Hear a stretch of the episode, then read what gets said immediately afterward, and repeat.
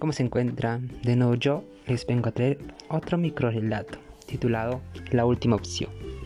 Ese día se encontraba desesperada. Necesitaba urgentemente un bailarín. Buscó, llamó a todos sus amigos, pero ninguno aceptó. Sin pensarlo dos veces, publicó la urgencia en las redes sociales y no tardó en recibir cientos de respuestas y ofertas para bailar. Después de ese incidente, se dio cuenta que por las redes podía conseguir lo que quisiese. Así que lo último que publicó fue que necesitaba un novio por dos días.